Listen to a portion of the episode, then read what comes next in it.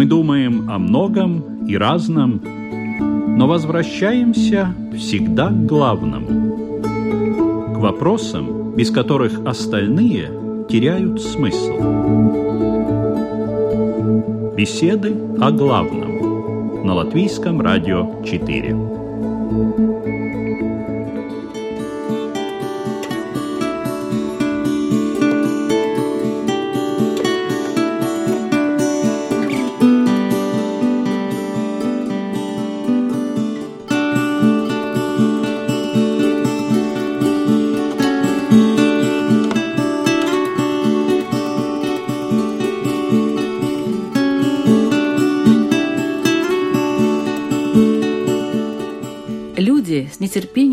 Это событие, долго к нему готовятся, а когда оно приходит, очень радуются. Рождение ребенка – это ли не чудо? Как этот маленький комочек затем так быстро развивается, растет, начинает улыбаться, говорить первые слова и уже с характером – не только своими неповторимыми чертами лица, но и с поведением, которое иногда родители не могут объяснить никакими своими особенностями или характером родственников. Рождение ребенка – божественное проведение или инстинкт продолжения рода – как относятся религии к бурным научным исследованиям и достижениям, которые вторгаются в святая святых за рождение нового человека? Что происходит с душой, когда она появляется на свет в новом теле, и как нужно общаться с малышом, чтобы не поранить эту тонкую материю, называемую душой. Сегодня об этой теме в программе «Беседы о главном» будут говорить лютеранский пастор Гирц Прамнекс. Добрый день. Равин Исраиль Айзеншарф. Здравствуйте. Имам Мухаммад Гига. Здравствуйте и буддист Хельмут Ансанс. День добрый. Ведущая Людмила Вавинска. Здравствуйте, уважаемые радиослушатели. И мы начинаем.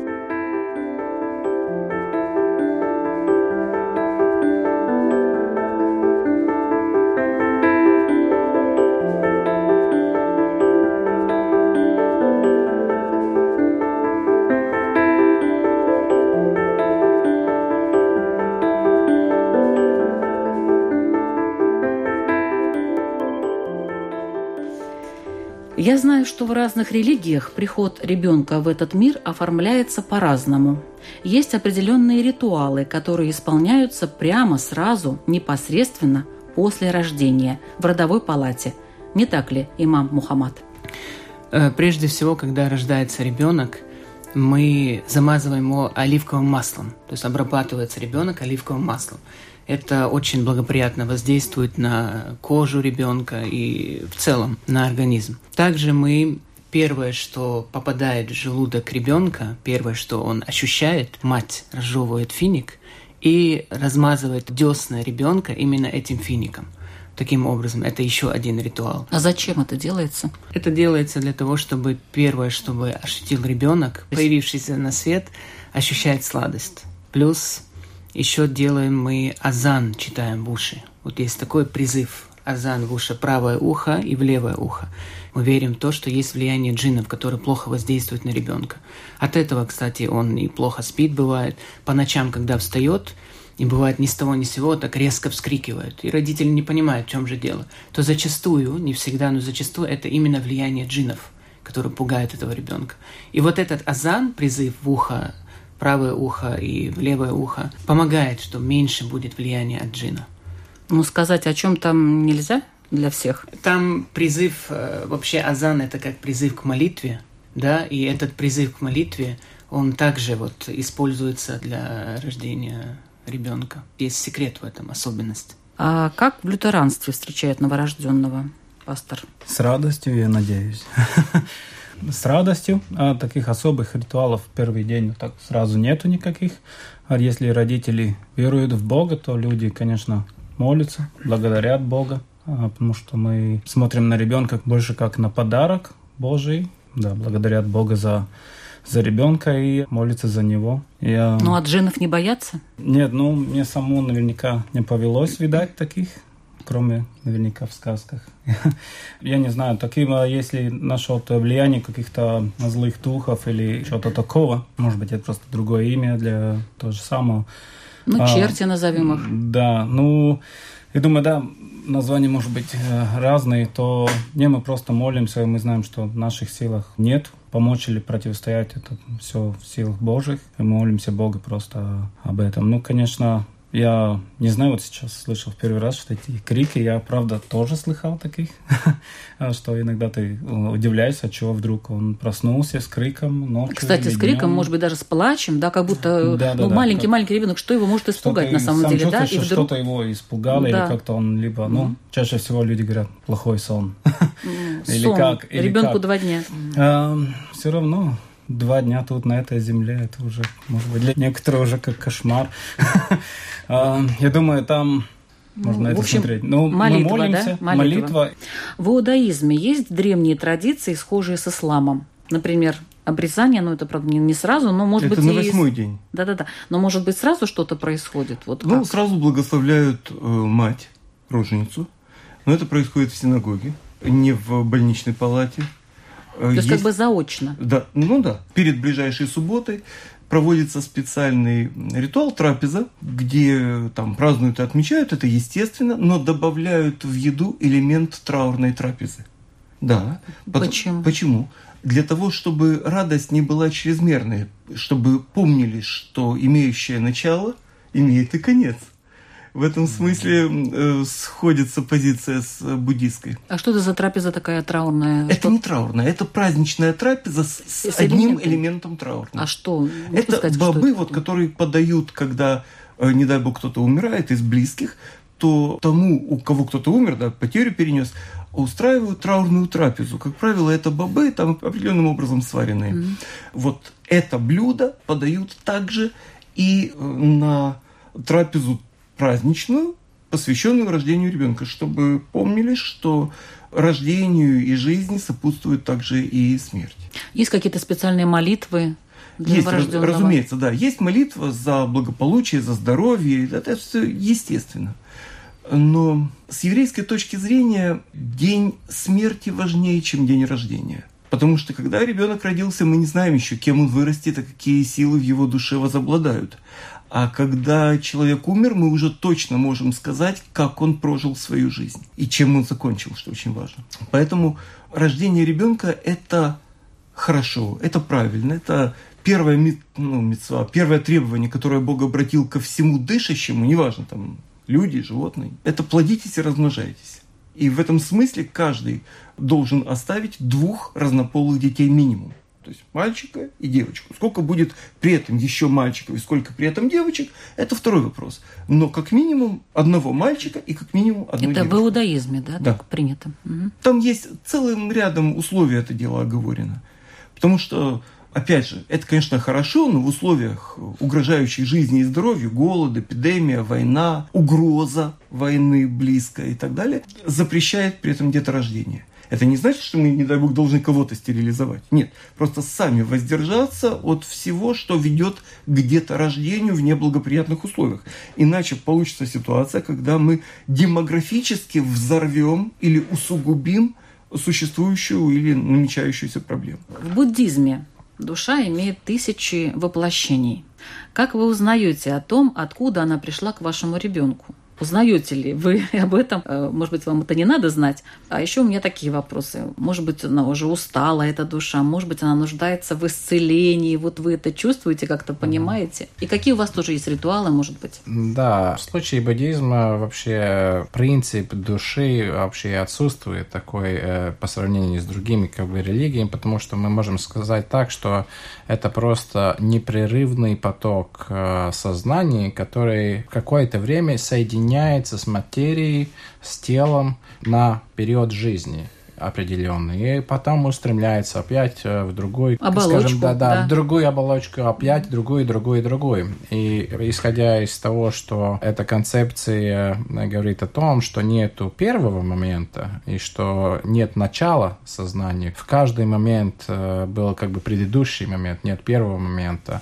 И, исходя из этого, в принципе, конечно, мы все имели нескончаемое число перерождений, мы имели нескончаемое число тел. И исходя из этого, конечно, не имеет особого значения, откуда ты пришел. Сейчас главное, что какие условия ты создаешь. Мы видим, что ребенок приходит, он приходит не как белый лист бумаги. Как вы уже упоминали, он приходит со своими какими-то э, навыками, со своими э, даже бывает... Травмами, может быть, даже, даже жизней. травмами, да. Вот тоже, что ребенок, скажем, на второй день рождения просыпается там с криком, а, может быть, даже буддисты бы сказали, ну вот, может быть, вспомнил что-то из предыдущего воплощения. Бывали случаи в Индии, кстати, неоднократные, что маленькие ребята вспоминают их предыдущие воплощения. Был ну, такой... Далай-Лама, например. Да? Далай-Лама, да, но, кстати, самый интересный случай, это была девочка, которая родилась в 1926 году. Там даже была такая Шанти Деви.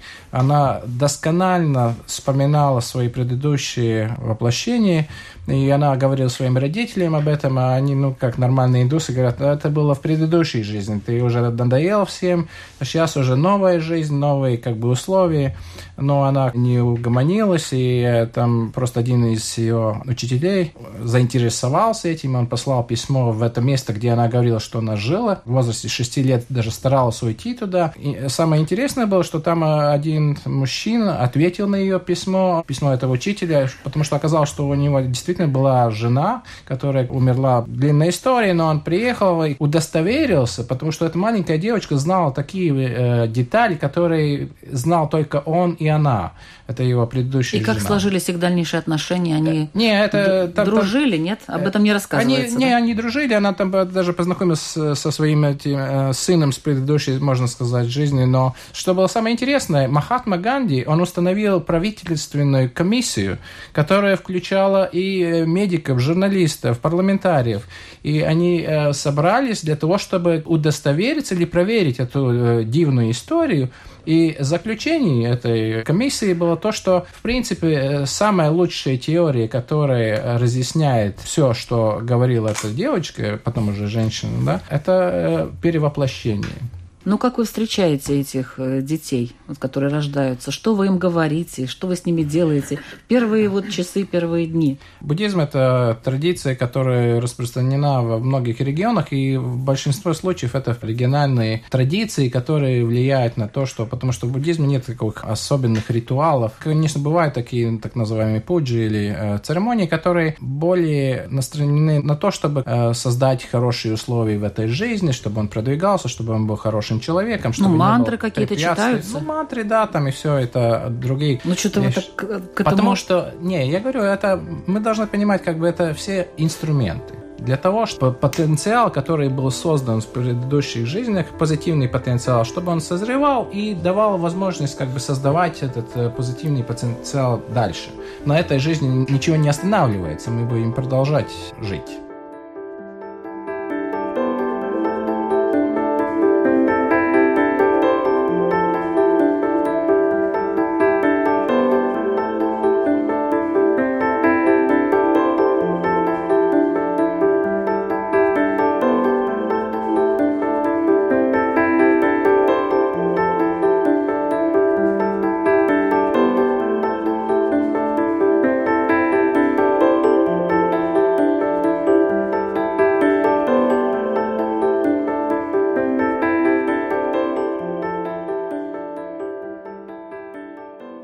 Так как тема действительно очень серьезная и сложная, э, то, э, может быть, мы немножечко отойдем назад, и я задам такой вопрос. Нужно ли думать о том, э, когда и с кем зачинать ребенка? Есть ли какие-то для этого правила или какие-то предписания религиозные? Или, в общем-то, как получилось, так получилось? Скажем, в иудаизме есть целый ряд требований. Начнем с самых общепонятных. Если партнер, тот, кто нравится, вызывает сомнения в психической адекватности, то ни в коем случае нельзя. Запрещено. Тем, зап, просто запрещено, mm-hmm. да. И если он неизлечимо болен, то же самое. Опять же, еврею э, следует вступать в брак только с представителем своего народа. Это не значит, что ну, это российское требование. То есть, если другой человек перешел в иудаизм, не имея ни одной капли еврейской крови, по всем правилам, разумеется, да, то, пожалуйста, с ним можно вступить в брак. Но так нет. При этом, если женщина вступила в брак с э, нееврейским мужчиной, тем не менее, ее дети считаются евреями без всяких э, скидок и кавычек. Вот такие требования с кем нет. Предпочтительно, разумеется, предпочтительно, чтобы это была ну, известная семья, приличные какие-то традиции Ну, это что, в религии прямо в Талмуде написано? Да-да, очень да? много, да, да. Если мужчина э, ищет, да, то стоит посмотреть, например, на браки в жены. Такие вот вещи. Но на самом деле, в конце концов, все решается на уровне эмоций. И считается, что это тайна, не подвластная никому. Царь Соломон, считающийся у нас самым мудрым из всех людей, он сказал, что он не понимает, ну, целый ряд, и упомянул путь мужчины к сердцу женщины. Тоже не понимает, да, почему вот этот человек полюбил вот этого человека, совершенно ему было непонятно. То, То есть, есть на, нашим, нашим женщинам уже нельзя рассчитывать на еврейских мужчин? Поймите меня правильно, да, это не призыв Я хочу вас понять в правильно. иудаизм, да, но если не еврейская женщина перешла в иудаизм... А если не перешла? А если не перешла, то нельзя. Ему нельзя. На нее этот запрет не распространяется. Мы не можем распространить э, еврейский запрет на нееврейку. Ну да, но, но женщинам еврейкам можно выходить замуж за неевреев. То, тоже нельзя, но ребенок ее все равно будет евреем. Даже если ее папа не еврей. А почему так? Это какая-то особая кастовость какая-то? Это... А если любовь, я не знаю там. Я понимаю. Значит, это называется надбиологическая общность. Биологическая, идеологическая. То есть можно стать евреем, родившись от мамы еврейки, а можно стать евреем, перейдя в иудаизм. То есть э, аналогов нет, только в, я прошу прощения, только в индейских племенах есть аналог, а больше нигде нет. То есть если человек Но перешел... это чем-то обосновано какими-то... Обосновано, потому что... Э, потому что евреи э, называются армией Бога. Они называются общиной Бога. И поэтому к этой общности определенные требования. То есть это считается, ну, как бы, как большая семья. И в этой семье есть свои правила. Можно в эту семью войти, родившись от одного члена семьи, а можно войти со стороны. То есть аналогов нет. Если ну, в любом другом случае нет родителя, хотя бы одного из принадлежащего какому-либо народу, ну, например, родители оба не китайцы. Возьмем такой абстрактный пример. Мы не можем стать китайцами, даже если очень захотим, не имея никого из родителей китайцев, даже если мы прожили в Китае не знаю сколько времени или японцем. Но евреем стать может и японец, и китаец, и так далее. Но Более вы имеете того, в виду внешние какие-то признаки? Нет. Нет, просто он э, принимает эту религию этого народа. Я про китайцев, про японцев. Ну, ну очень сложно нам стать э, китайцами и японцами. А мы не сможем, даже они нас не примут. В любом случае, как китайцев и японцев, и мы не сможем этого сделать. Не... Там свои боги и своя армия, да? Да, там своя система. То есть ни в какой народ мы не можем войти. И сейчас, э, только не поймите меня э, в политическом смысле, но единственное государство, которое дает гражданство при условии перехода в иудаизм, это Израиль. То есть невозможно, например, получить, неважно, там, греческое гражданство, Очень демократично. Э, итальянское, перейдя в католицизм, православие или еще куда. Вот. А там можно. Понятно. Стал евреем, принимается. Что у нас в исламе? Как там? Какие там правила? С кем начинать? Естественно, для благоприятного развития ребенка хорошо, когда э, муж с женой, у них одинаковая модель воспитания, одни взгляды на жизнь, одно мировоззрение. Это очень легко будет в процессе воспитания. Когда взгляды отличаются, тут уже, конечно, возникает проблема. И, как я раньше говорил, предпочтительны, чтобы мужчина-мусульманин, конечно же, приводил в жены мусульманку так они взаимопонимание и очень много преимуществ. Тем но, не но менее, есть э, тем в не менее, Коране, допустим, какие-то указания на этот счет? Есть слова пророка, которые указывают на это, но, несмотря на это, не является запретным брать жены мусульманина мужчине, э, жену христианку или жену иудейку. вот не является запретным, несмотря на это. Там, естественно, в процессе воспитания они уже должны как-то смоделировать тот э, процесс воспитания, который они собираются повести, каким образом. В любом случае, тот, который хочет сохранить семью, делать э, семью крепкой, то они найдут какие-то общие моменты, которые будут вести дальше семью, и семья будет развиваться на этой основе. У христиан там, по-моему, более демократично, нет? Более. Тут тоже все демократично звучит, даже гражданство дают. Да-да-да, но только, только людям одной национальности или э, одной веры. Не, можно стать этой национальностью, как я понял да, правильно. Национальностью как? Да. Национальностью никогда не стать. Перешел в иудаизм, стал, стал настоящим евреем. А, вот да.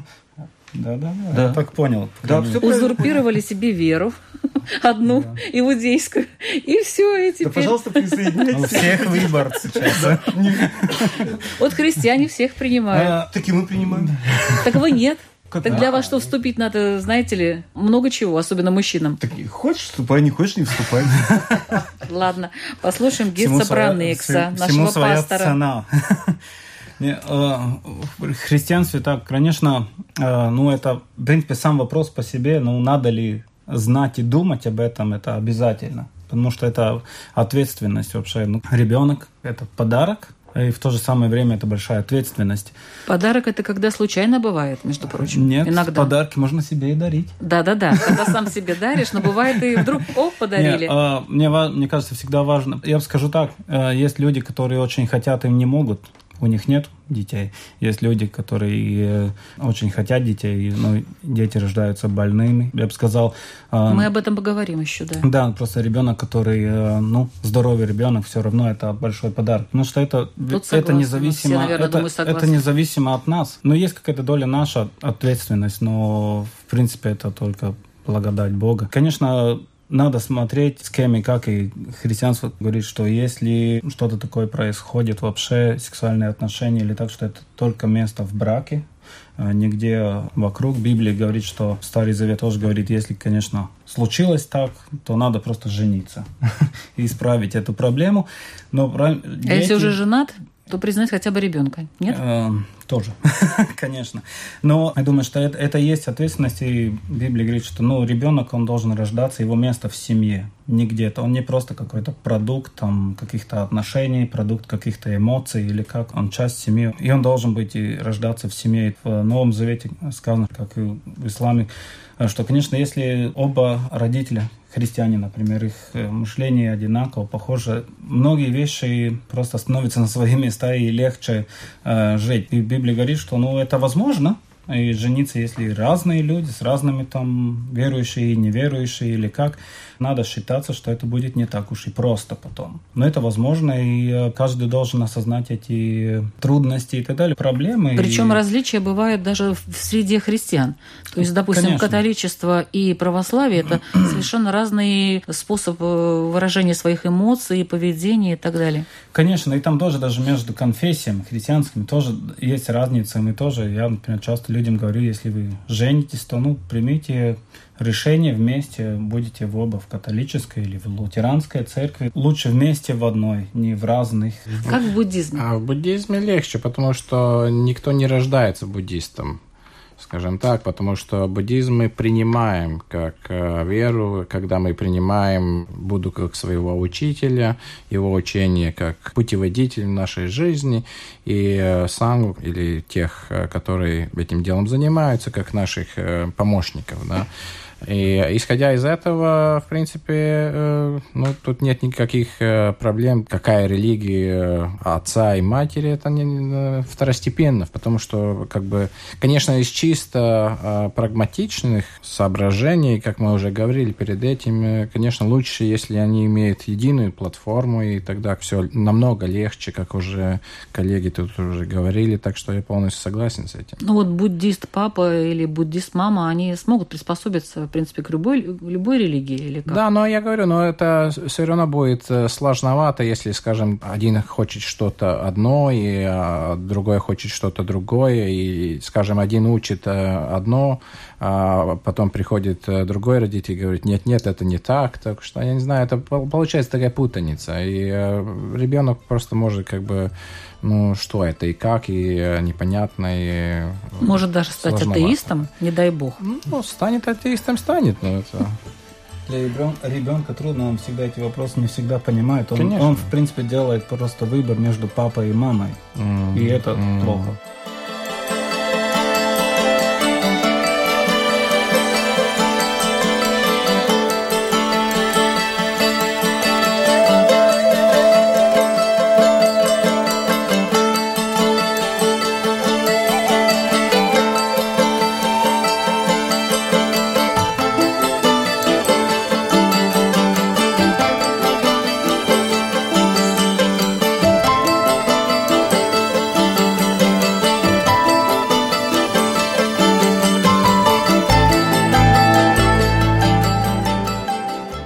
Немножко о поле ребенка. Пол ребенка. Ну, я знаю, что уж честно скажем, вы тут мужчины собрались, что обычно папы очень радуются, когда у них рождается сын. Вот они очень радуются. Но иногда рождается девочка. Что поделаешь? Как в религиях относятся к полу ребенка? Есть ли какие-то предпочтения или... Ну, скажите честно, Ладно уже, я понимаю, что 21 век на дворе, вроде как равноправие и так далее, но вот как все это происходит и как религия может объяснить какие-то моменты, которые вот связаны с такими вещами. Ну, давайте начнем с имама Мухаммада. Как было упомянуто уже, сам факт того, что ребенок родился, это уже большое благо. И У вас кто? У вас, по-моему, девочка, У да? У меня девочка, да. Так. Э, пророк Мухаммед сказал, что за воспитание девочки вознаграждение больше воздается, чем за воспитание мальчика. Вот такой вот факт. Поэтому... Это в Коране прямо записано? Это в изречении пророка. А У нас есть источники, это угу. Коран, это угу. священное писание, и другой источник это передача изречения пророка, которое зафиксировано в разных. Там книгах. было объяснение, почему за девочку больше воздается? Просто воздается и все, да?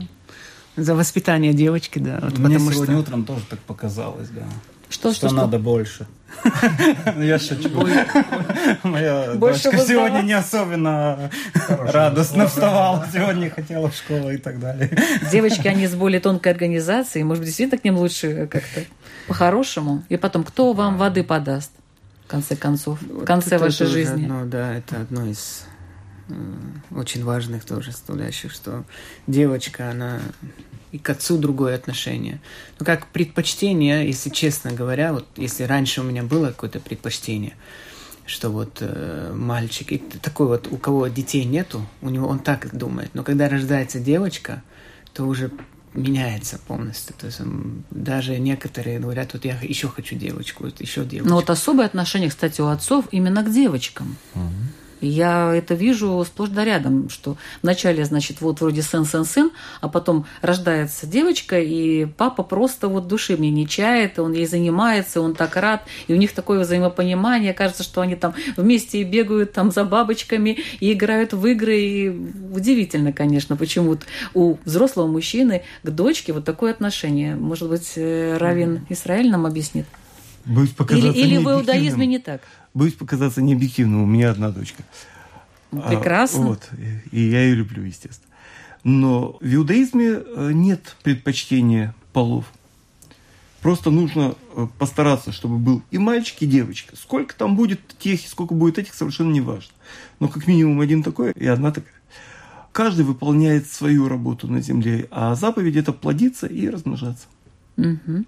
В христианстве – тоже нету, все одинаковые для Бога, тоже все один, одинаково ценны, и в христианстве тоже там разницы нет. Есть разные задачи, разные э, задания для каждого, потому что девочка и мальчик, они есть разные, но нет таких, сказать, что кто там ценнее или как.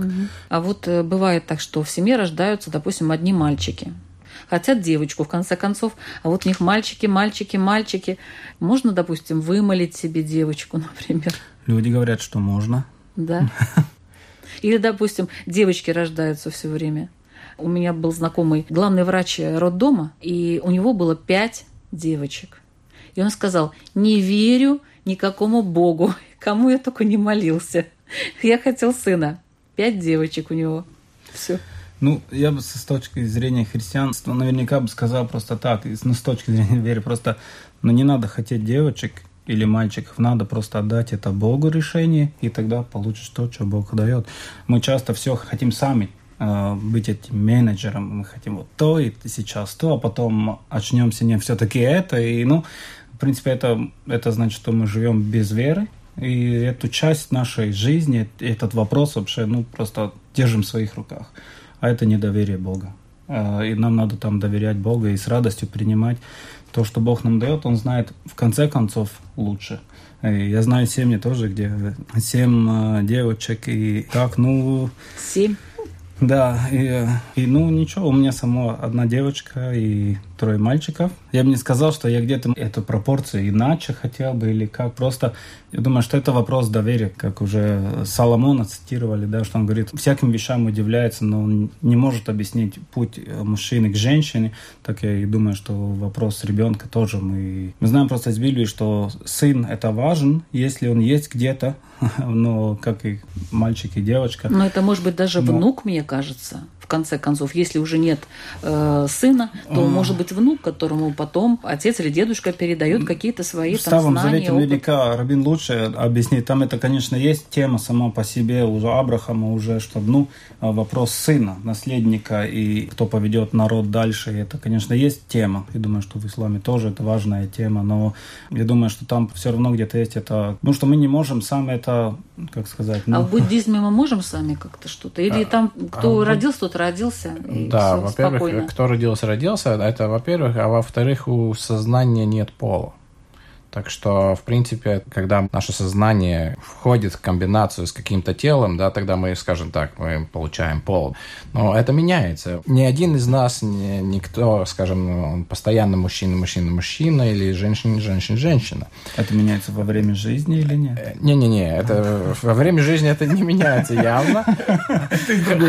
Хотя просто вопрос. Да, хотя сейчас уже эти новые течения, что говорят, что это врачи, которые как бы устанавливают пол ребенка, да, иногда они ошибаются. Это...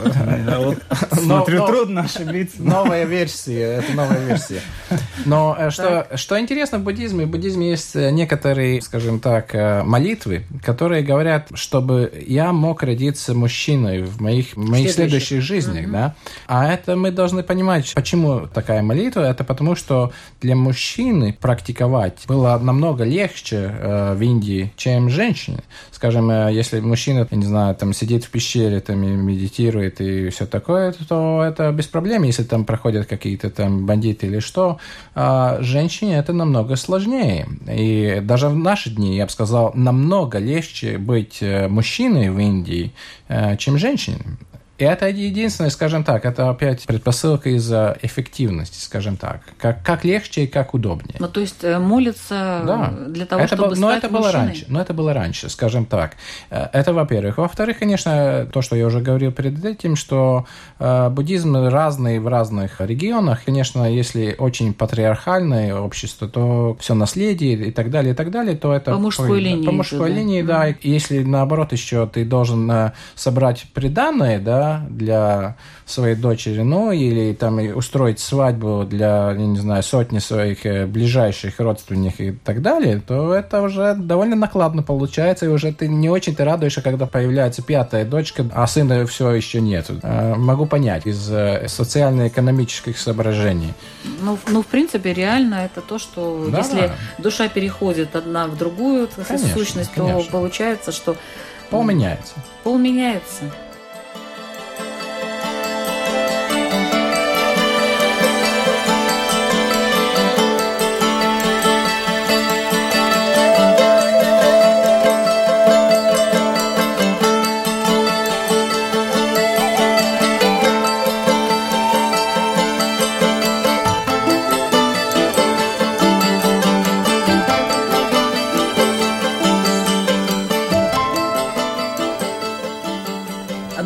Бывает так, что у людей много детей, вот у него пять девочек, пять мальчиков, например, да, или там семь, э, а бывает так, что люди не могут испытать это счастье отцовства, материнства, то есть у них детей нет.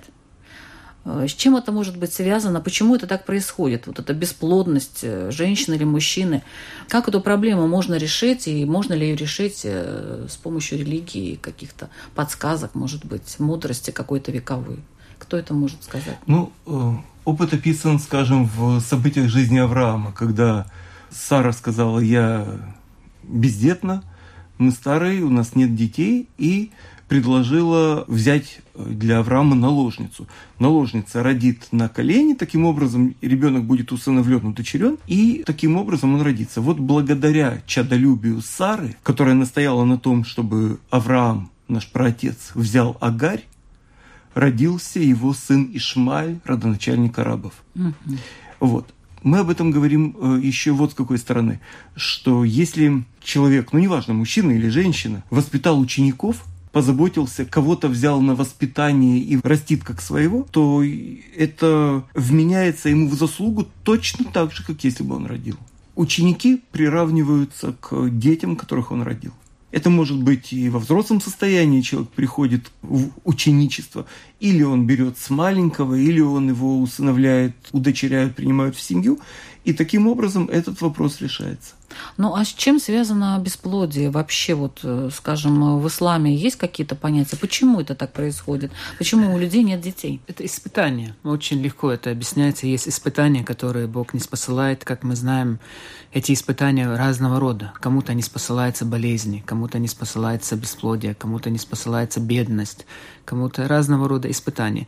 И опять же, возвращаясь к тему джиннов, есть такие джинны, которые способствуют выкидышу. Даже есть такое влияние, да. И есть определенные молитвы, также которые способствуют беременности. Есть определенные молитвы, если их читать с упованием на Всевышнего, с надеждой на Всевышнего, используя эти дозволенные причины, следует понимать, что когда мы прибегаем к молитве или каким-то причинам, это не означает, что мы не верим в Бога. Нет, абсолютно. Бог дозволил нам использовать одобренные причины – по которым или в результате которых ты добьешься того, что ты хочешь. Поэтому эта молитва это как причины использования того, что одобрено Богом, для того, чтобы достичь этой цели. А если даже если это не произойдет, то это не означает, что человек должен возмущаться тому, что происходит. Это очень важно тоже. Или это что он должен веры. чувствовать себя ущербным, например, из-за того, что у него так нету детей, например. Если изучать религию, если укрепляться в религиозных знаниях, то человек, он поймет, что самые настоящие испытания переживали пророки и посланники – у них были настолько сильные испытания, намного больше, чем у простых людей. И это явилось примером для нас. И когда ты изучаешь образ жизни пророков и биографию святых людей, то тебе потом покажется твои испытания, как будто они ничто. Но можно чем-то как-то утешить свою душу. Вот хочется ребенка, э, женщине, допустим. Но в иудаизме можно взять, э, не знаю, там какого-то чужого ребенка, там усыновить, например, или воспитать своих учеников. Кстати, действительно, евреи евреи замечательные учителя, я могу это признать и сказать по всеуслышанию. А в исламе? Есть такое понятие, как попечительство. Э, взять на попечение, например, сироту. Сирота, у которого нет отца, иногда даже матери нету, иногда родственников нету, вполне дозволено взять его на попечение и воспитывать его, как ты хочешь, да. Вот это вот один. И очень популярно такое э, распространенное у теологов ислама они берут в ученики с малых лет детей. Вот есть такие родители, богобоязненные родители, которые хотят, чтобы дети воспитывались в духовной среде. И они как раз доверяя этому большому ученому, этому святому человеку, прямо с 7 с 8 лет вот я тебе доверяю, пожалуйста, мы приедем через пять лет, например, или через пару лет. И вот он берет себе на воспитание и делает из него, опять же, того человека, который тоже работает на служение религии. Э, в христианстве э, есть какое-то объяснение или молитвы какие-то, может быть? Так я знаю, что э, в православии, например, огромное количество чудотворных икон, прикладываются люди и беременеют, ну, правда, не от святого отца, конечно, уже от своего мужа, но тем не менее. Сначала так, что, ну, мне кажется, почему вообще надо ребенком? Часто люди, ну я часто в своем опыте вижу, что люди, они не страдают, потому что они очень хотят своего ребенка или так. Они просто страдают, потому что у всех есть, у него нету. И он чувствует себя, как будто я какой-то неполноценный или как. Он хочет этого ребенка, в принципе, ради себя. И это уже, ну, сама цель, сама собой уже на меня все, я, я в центре. Мы сами с женой тоже, у нас 6 лет не было детей, конечно, мы тоже задавали себе этот вопрос, а, ну, когда, почему или как. Но если верующего человека это довольно просто, ты знаешь, что ты в руках Бога, и Он знает лучше время и все. Конечно, мы там посмотрели, тоже пошли к врачам или так далее. Врач сказал, там у вас 0,0002%, что у вас будут дети так, ну, ты можешь это, ну, знать, но все равно это вопрос доверия. Я, например, доверяю все-таки Богу больше, чем врачам. И, Бог, и вот, пожалуйста, и Бог кстати, дал, четверо детей. А я таких историй очень много могу рассказать. Но важна вера, и, например, моя жена никогда не сомневалась в этом. У нас были задания, было время, может быть, мы были тоже и не готовы. Сегодня я могу сказать, что не были готовы, и тогда очень хорошо, что этого ребенка нету. И мы просто доверяем, что Бог знает лучше и когда. И у нас, mm-hmm. когда оно они появились, тогда они действительно там один за другим, ну, довольно быстро. И просто этот вопрос доверия, и каждый должен сам себе задать вопрос, почему и кому я доверяю, и для чего я это хочу. Вот, например, как вы говорите, женщина хочет. Если есть семья, брак, и они, у них нет детей, и они, ну, есть всегда возможность задать вопрос Богу. Надо нам своих детей, либо ты хочешь, чтобы мы взяли и сделали счастливым других, кого-то другого. А других детей, очень много детей, которые нуждаются в этом, и там я не вижу никакой а, проблемы. А, кстати, любить иногда берут, другого. берут детей, берут. и потом у них появляются дети. Угу, да. После Бывает того, как они взяли да. другого ребенка. Бывает так, и что я думаю, что люди просто вырастают и понимают, и как, ну, как с моими детьми тоже есть много вещей у меня дома, которых я ему не доверяю. Потому что он не может ну, обходиться, он не понимает это еще.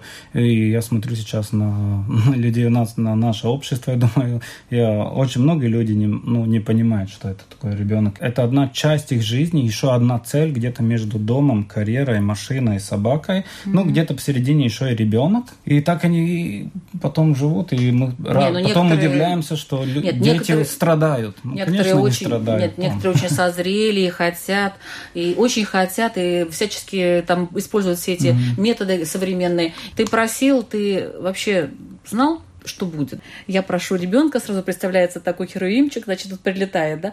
А там может быть всякое. Я иногда людям спрашиваю, которые очень хотят и приходят вот с этим вопросом, пастор, ну почему, почему, почему? А я часто спрашиваю, ну когда вы воображаете себе ребенка, то вы думаете такого ну, красивого, такого здорового и так. А, а что если... И уже сразу а трех-пяти лет? Да, а что если он будет больным? Если вам врач скажет, что у него будет даун или что-то, как вы тогда будете себя вести? Что вы тогда сразу аборт или если он будет больным, как вы тогда? И тогда люди задумываются, что потому что ты никогда не знаешь, и ты, это, mm-hmm. это, это будет твой ребенок. А они часто думают, вот этот хороший продукт, mm-hmm. а если все другое не хочу. Смотри, Бог, смотри, Бог исполнит твои желания, ну, да? да? Э, буддисты, наверное, спокойно ко всему относятся, как всегда. А, да, я бы сказал, и тут уже, что упоминалось, в принципе, конечно, мы должны понимать, что те последствия, скажем, даже, что мы не, не можем иметь ребенка, это как бы мы создали сами в предыдущих каких-то своих воплощениях. И, конечно, эту ситуацию можно решить, если мы не эгоистично э, устремлены только для того, чтобы как бы продолжить свой род или и так далее, и что мы обязательно должны передать свое ДНК. Э, скажем, если мы действительно можем помочь кому-то, да, скажем, э, ребенку, у которого нет э, родителей, и э, тоже буддийская традиция, это и в Индии, и тоже и в Тибете, тоже было, что у учителя, скажем, э, с малых лет даже были ученики, которые были, я не знаю, там даже там 4-5 э, лет, и потом как бы они э, росли там, и это была как бы семья. Даже э, трудно сказать, кто был важнее для них, как в качестве родителей, там, их действительные родители или, скажем, этот учитель, который их принимал и беспокоился о них, и э, занимался ими и так далее. Так что тут я думаю, что подход тот же самый. На этот раз э, мы свои традиции изменим. Традиция э, задавать вопрос, потому что наша тема продолжится. Я надеюсь, что в том же или чуть измененном составе, но как получится, э, мы продолжим тему рождения ребенка, последствия что и как. У нас очень много э, вопросов, у кого могут родиться гениальные дети, искусственно вызванные роды, там, кесарево сечение, дети из пробирки. То есть э, тем очень много, мы их продолжим в следующих наших программах. Сегодня я хочу поблагодарить участников. Э, это лютеранский пастор Герц Прамникс, Равин Исраиль Айзеншарф, имам Мухаммад Гига и буддист Хельмут Ансанс. Э, в эфире была программа «Беседа о главном». Спасибо, что слушали, и до следующих встреч.